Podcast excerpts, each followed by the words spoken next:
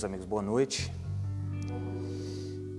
Hoje nós nos reunimos para falar sobre o Evangelho segundo o Espiritismo, mais especificamente no capítulo 25 do tema Buscai e Achareis. E a gente traz hoje uma, uma temática, eu quero trabalhar ela, melhor, nós queremos trabalhar ela, em uma. de forma multifacetada. Eu quero dizer o seguinte: o que que nós, o que que significa a passagem que está escrita em São Mateus, lá no capítulo 7, replicado aqui no capítulo 25 por Allan Kardec, quando Jesus diz o seguinte: Pedi e se vos dará, buscai e achareis, batei a porta e se vos abrirá. Porquanto quem pede recebe, quem procura acha. E aquele que bate a porta abrir-se-á. Então, o que Jesus quer dizer com isso?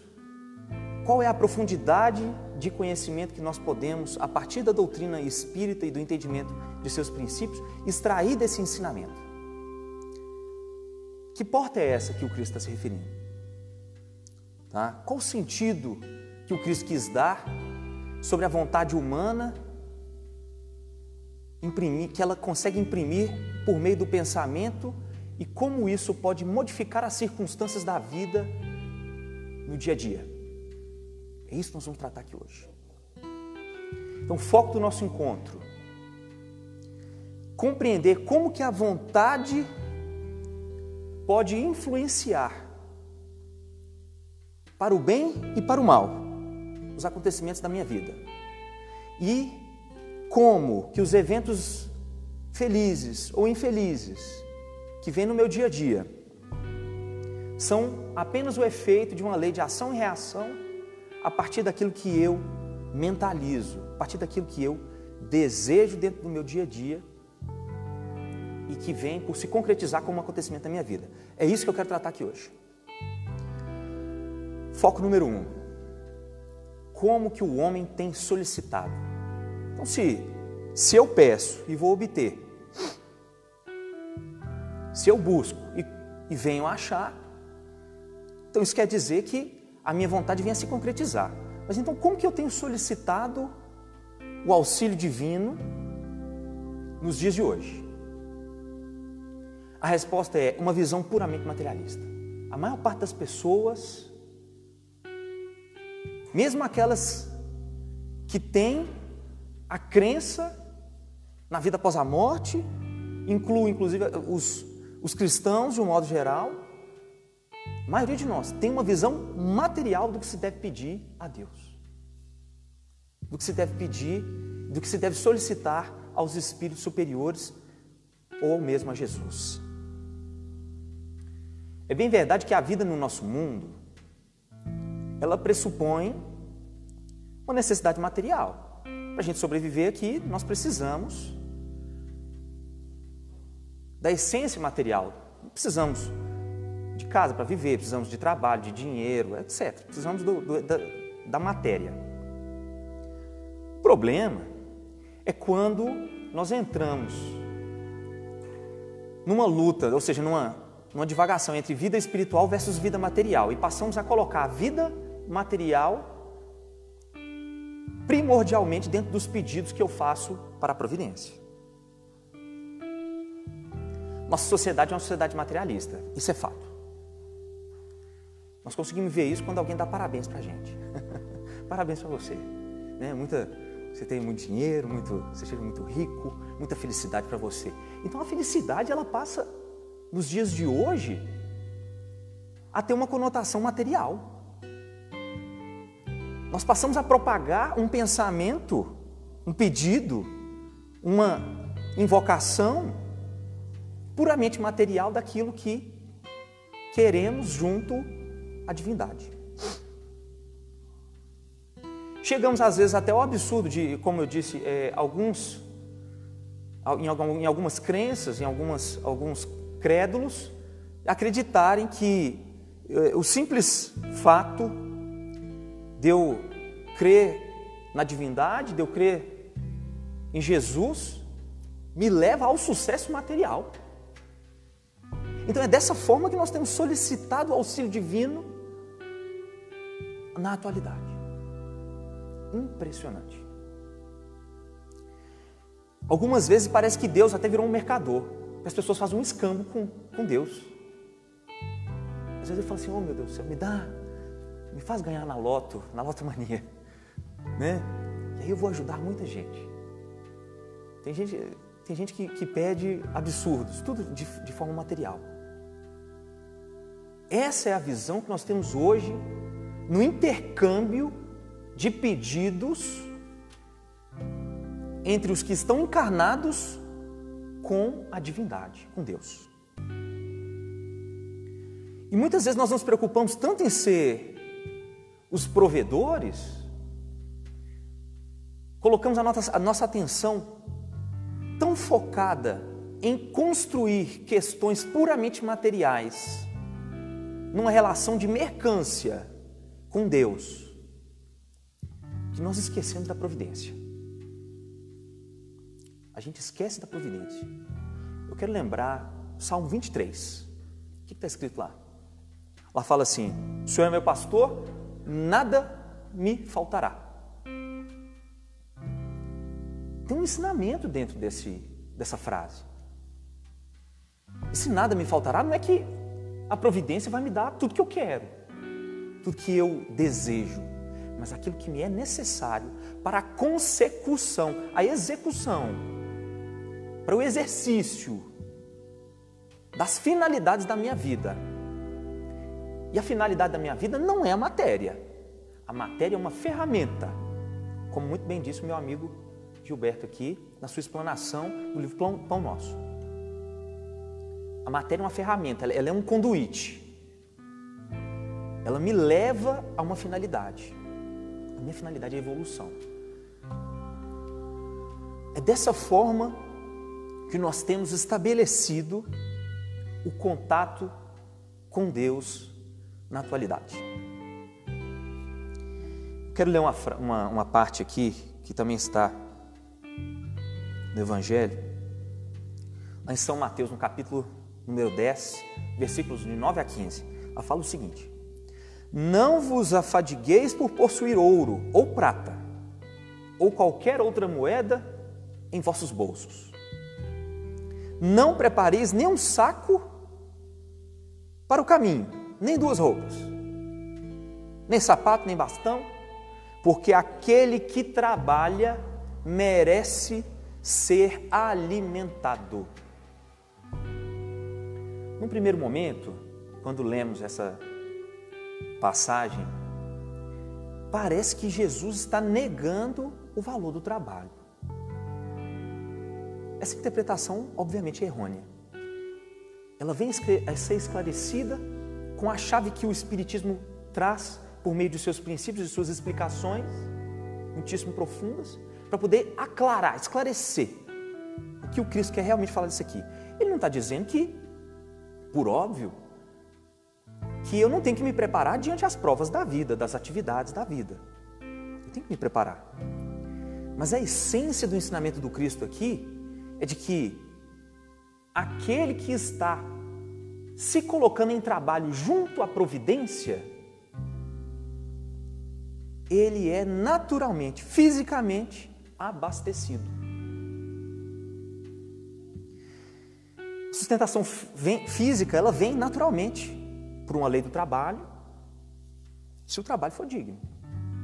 Então, muitas pessoas ficam aguardando, elas, então elas pedem, né, elas, elas fazem um rogativo a Deus, elas falam assim, oh meu Deus, me, me possibilita é, o trabalho, me possibilita uma, uma atividade benemérita, cristã, para eu poder exercer o melhor que tem em mim. Aí a atividade vem.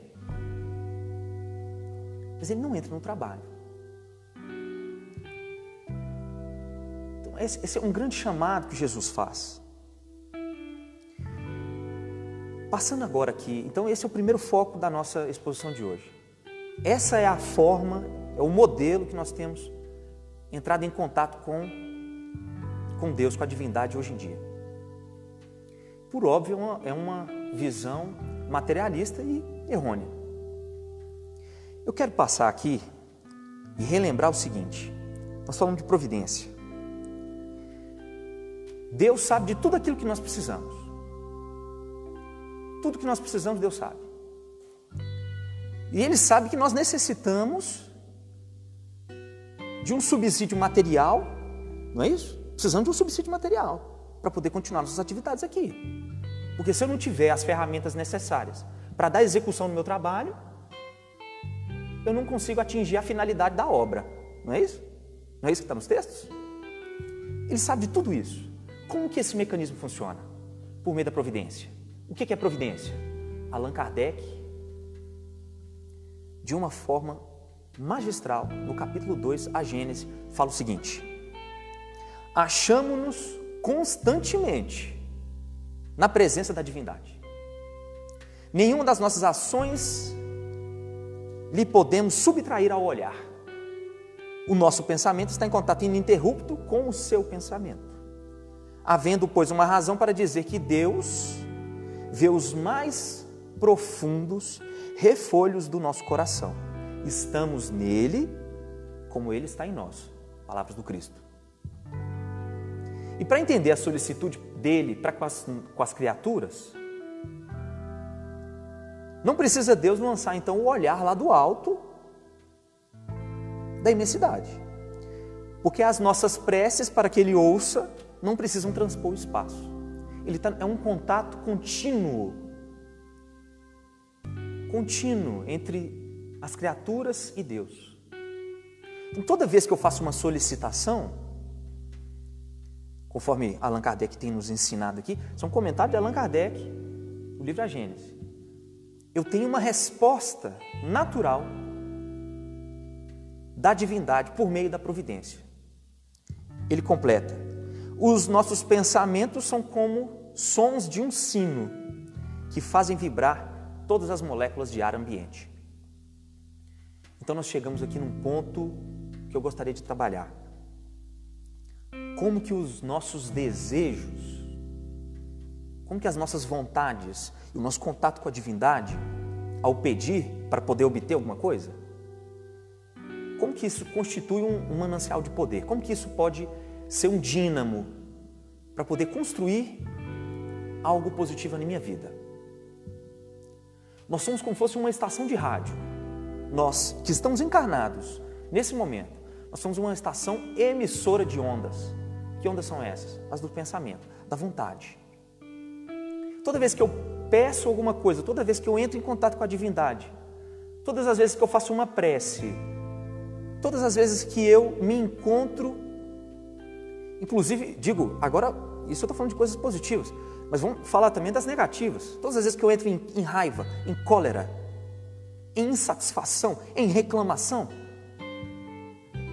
eu emito ondas que se propagam no ambiente em que os desencarnados, as criaturas, vão se sintonizando comigo de acordo com as minhas inclinações.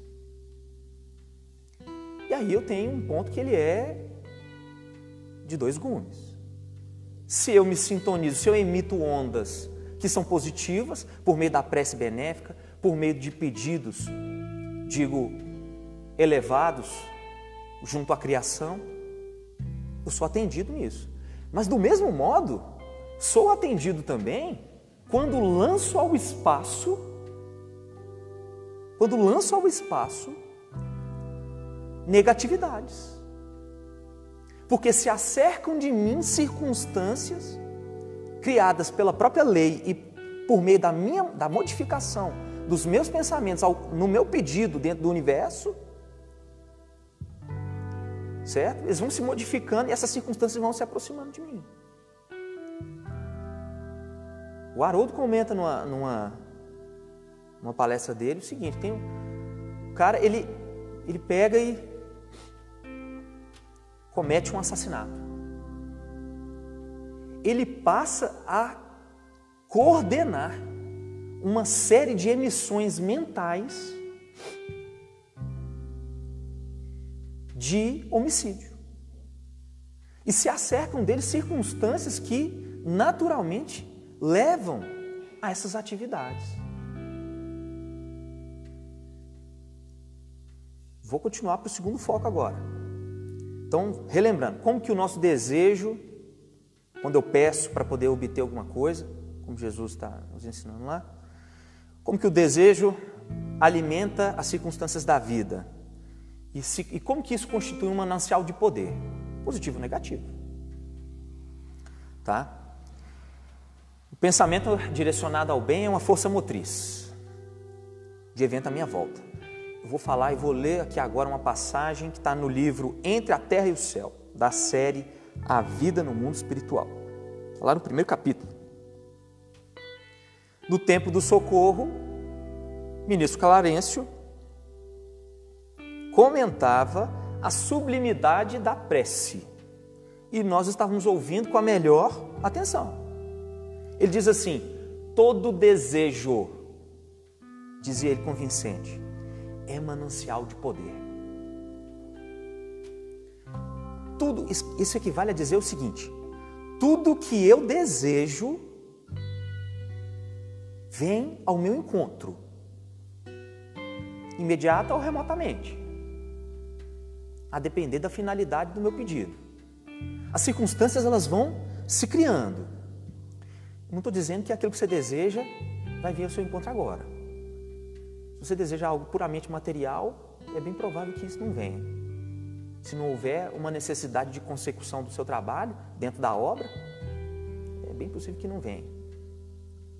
Ele fala o seguinte: a planta que se eleva por o alto, convertendo a própria energia em fruto que alimenta a vida, é um ser que ansiou por multiplicar-se.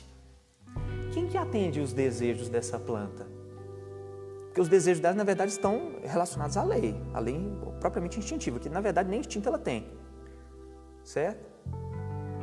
A própria lei, depois ele responde lá dentro do, do encontro deles lá, que a própria lei se encarrega de atender aos princípios de evolução dos seres como um todo dentro do universo. Então, se façamos esse, esse pensamento, se a lei que Deus criou atende até as plantas, por que, ela não vai me atender também? Daí que eu digo que nós nos harmonizamos com a lei ou fazemos uma dissonância com ela, ou seja, nos afastamos dela de acordo com os meus pensamentos, com aquilo que eu que eu requeiro, que eu peço por meio das preces dos meus pensamentos, das minhas emanações mentais, que são como uma onda de rádio, um sintonizador com as circunstâncias da vida e as criaturas. A prece, qualquer que seja ela, é uma ação provocando uma reação que lhe corresponde. Tem uma, uma história de, do Bezerra de Menezes, está no livro, no livro dele, que ele escreveu, O Diário de um Espírito. É muito interessante a história dele, porque ele havia recentemente se mudado para o Rio de Janeiro, na Escola de Medicina Imperial. Bezerra de Menezes tinha ido para a Escola de Medicina Imperial. E ele chega lá e começa a passar por uma série de dificuldades. Dificuldade em cima de dificuldade, e ele vai faz uma prece. Fala assim, oh, meu Deus, tem que me ajudar, porque para eu continuar o meu trabalho, eu continuar minhas atividades, eu efetivamente tenho que ter pelo menos alguma ajuda. Ele se põe efetivamente dentro do trabalho. Conhecedor de latim, que era, passa a dar aulas particulares, mas não vem nenhum aluno. Interessantíssimo isso, não vem nenhum aluno. Aí ele faz a prece e tal, pede, roga, roga uma vez, roga duas, três, quatro.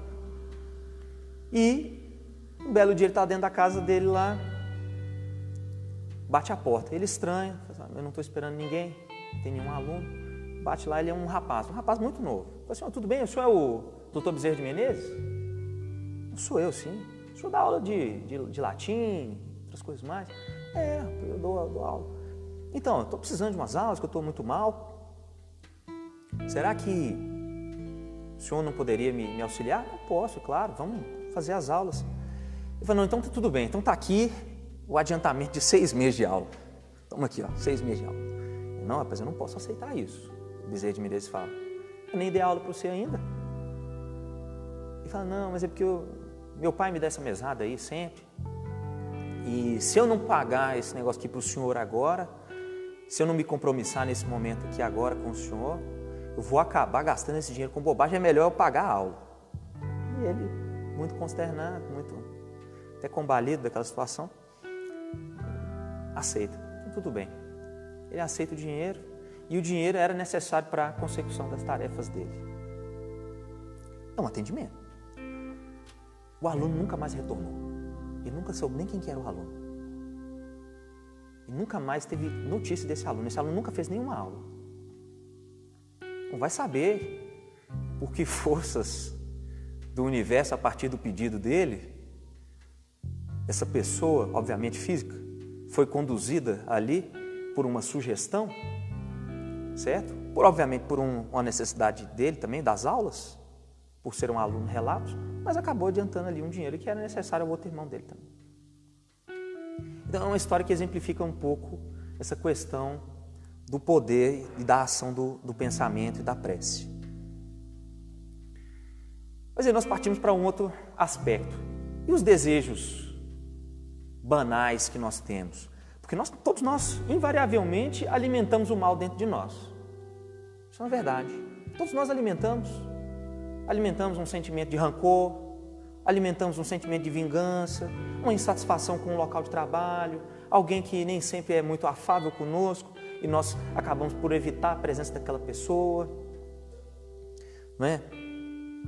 Como que funciona as atividades, como, como que funciona a, a, a energia do meu pensamento, daquilo que eu acabo por invocar, às vezes até inconscientemente, ao meu redor e como isso influencia a vida o ministro fala o seguinte: quando alguém nutre o desejo de perpetrar uma falta, está invocando forças inferiores, mobilizando recursos pelos quais se responsabilizará. Através de impulso infeliz da nossa alma, muitas vezes descemos a desvairadas vibrações de cólera, de vício e de semelhante posição. É muito fácil que nós caiamos no enredado poço do crime, em cujas furnas nos ligamos de imediato grave isso. Porque se nós somos, lembrando agora o conceito que demos, quando a gente irradia uma prece, um, um pensamento, seja ele positivo ou negativo, nós somos como se fosse uma rádio. Então nós emitimos ondas e essas ondas atraem circunstâncias e criaturas, ou seja, desencarnados, que estarão a nosso favor se os nossos pensamentos são benéficos. Mas estarão contrariamente às nossas atividades se, por algum acaso, o nosso pensamento for negativo. Então toda a nossa aspiração movimenta energia para o bem e para o mal. E a direção dessas energias que nós movimentamos em torno de nós, por meio da prece, das invocações que fazemos, sejam positivas ou negativas, são nossa responsabilidade. Então pede, você vai obter. É só você procurar o que você acha. Por fim, aqui, vou dar um terceiro foco agora na nossa, na nossa palestra. Como então eu posso dilatar? Qual que é o caminho para eu dilatar o padrão vibratório da minha mente, a fim de receber o auxílio necessário para a consecução das minhas tarefas. Aí nós vamos contar uma história de André Luiz. Está lá no capítulo número 7, Nosso Lar. Uma conversa entre ele e Lísias. Ele ainda estava ainda nos seus momentos iniciais de recuperação espiritual, tinha acabado de retornar da zona umbralina, da qual ele ficou lá um bom tempo. Ele está lá, numa janela, visualizando as belezas dos jardins, das quais ele descreve de forma monumental no livro. E ele está pensando consigo mesmo. Assim, Poxa vida, são tantas dúvidas que eu tenho. E aí chega o Ulisses. E ele vai e interpela, interpela o Ulisses. Ele fala assim, ó oh, mas estou é, muito sozinho aqui. Será que tanta gente morreu antes de mim? certo? Minha, meus amigos, minha mãe, meu pai. Meu pai andou antes de mim na, na, nas zonas da morte três anos, mas eu não estou vendo ninguém aqui. Será que ninguém vem me visitar, não? Não é possível. Será que eu vou rever alguém? Eu lhes sorri. Mas, mas é lógico você vai ver. Inclusive, sua mãe tem cuidado de você desde que ela deixou as envergaduras da carne. Mas ela tem cuidado de mim, mas por que ela não vem aqui? Não, ela está num plano superior. Nem aqui ela trabalha. Ela trabalha por muitos outros. Num plano muito mais elevado que esse aqui. Não é só por você. Inclusive, ela fez muitos rogativos ao teu favor junto do ministro Clarence. Muitos rogativos. E o Clarencio prontamente atendeu às solicitações da sua mãe. Quando você iniciou o processo de desenlace do corpo material, ela já voltou as atenções para você. Então, corações fraternos ao teu já estavam cuidando de você. E ela fez esse rogativo por Clarencio. Quando você desencarnou e foi para as zonas umbralinas, que é isso que acontece lá, quem tiver um interesse maior não conhecer a obra, pode ler Nosso Lar.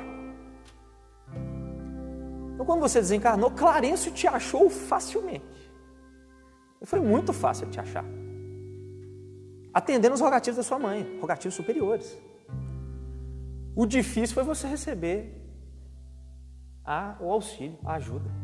Você ficou oito anos, mais de oito anos, dentro da zona umbralina. Vou ler essa parte aqui.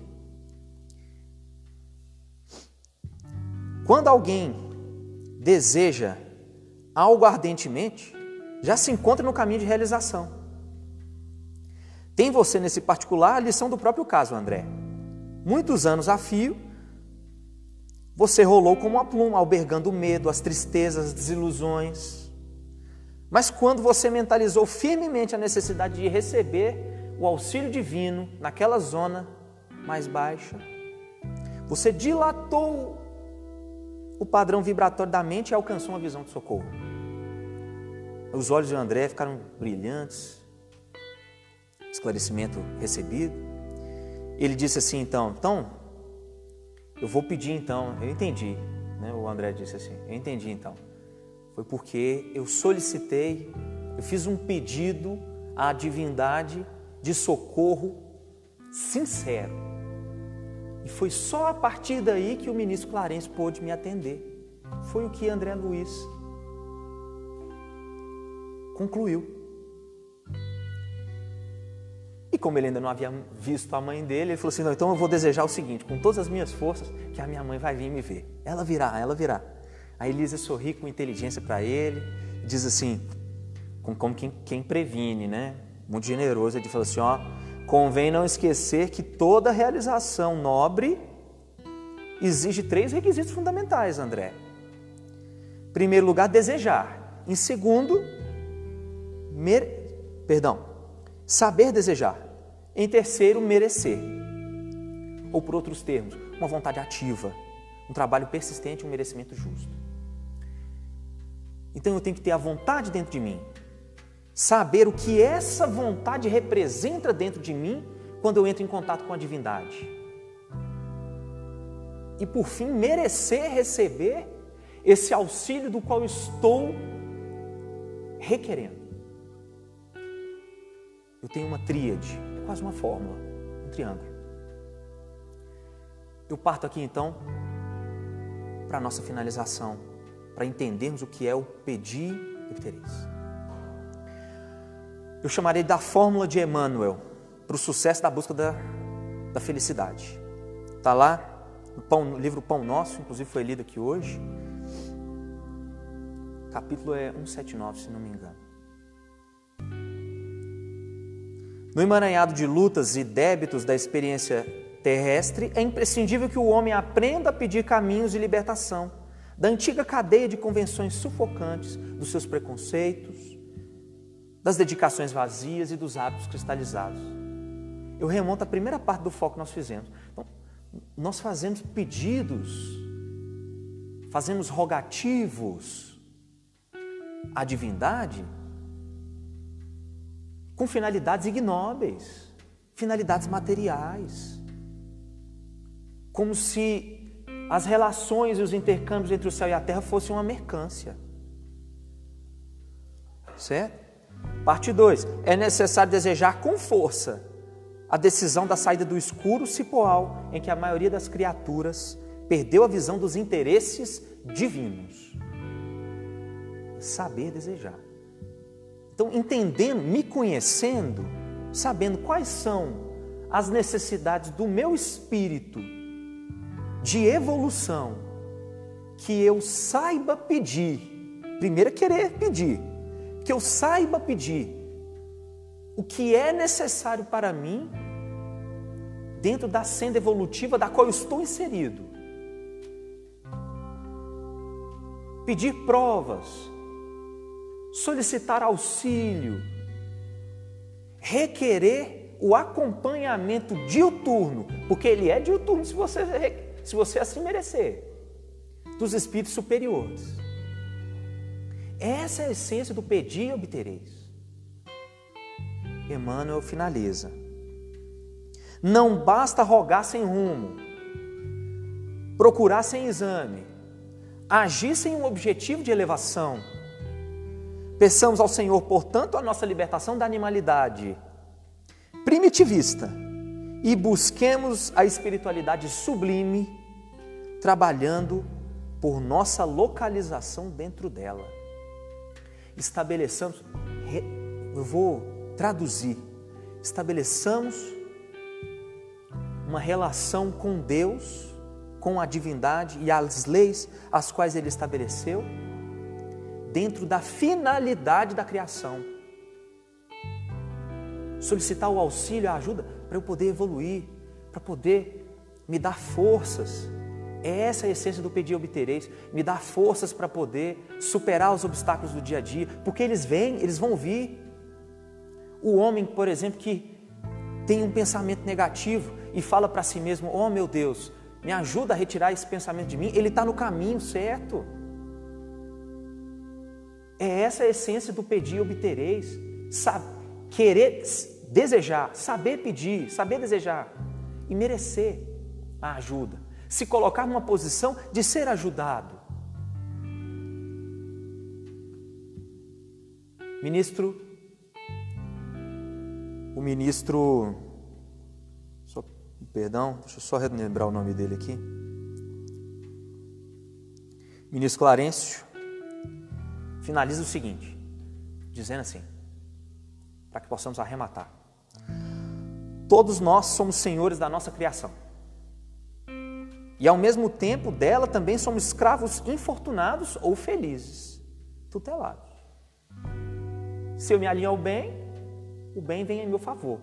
Se eu me coloco junto a atividades malsãs, ou seja, desviadas, naturalmente há divindade permitirá, vai tolerar que as circunstâncias negativas se avassalem sobre mim para que eu possa perceber que o bem supremo vence sempre.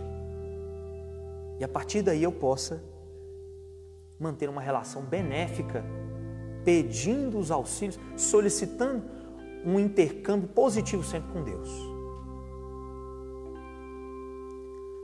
A responsabilidade é princípio divino que ninguém pode fugir.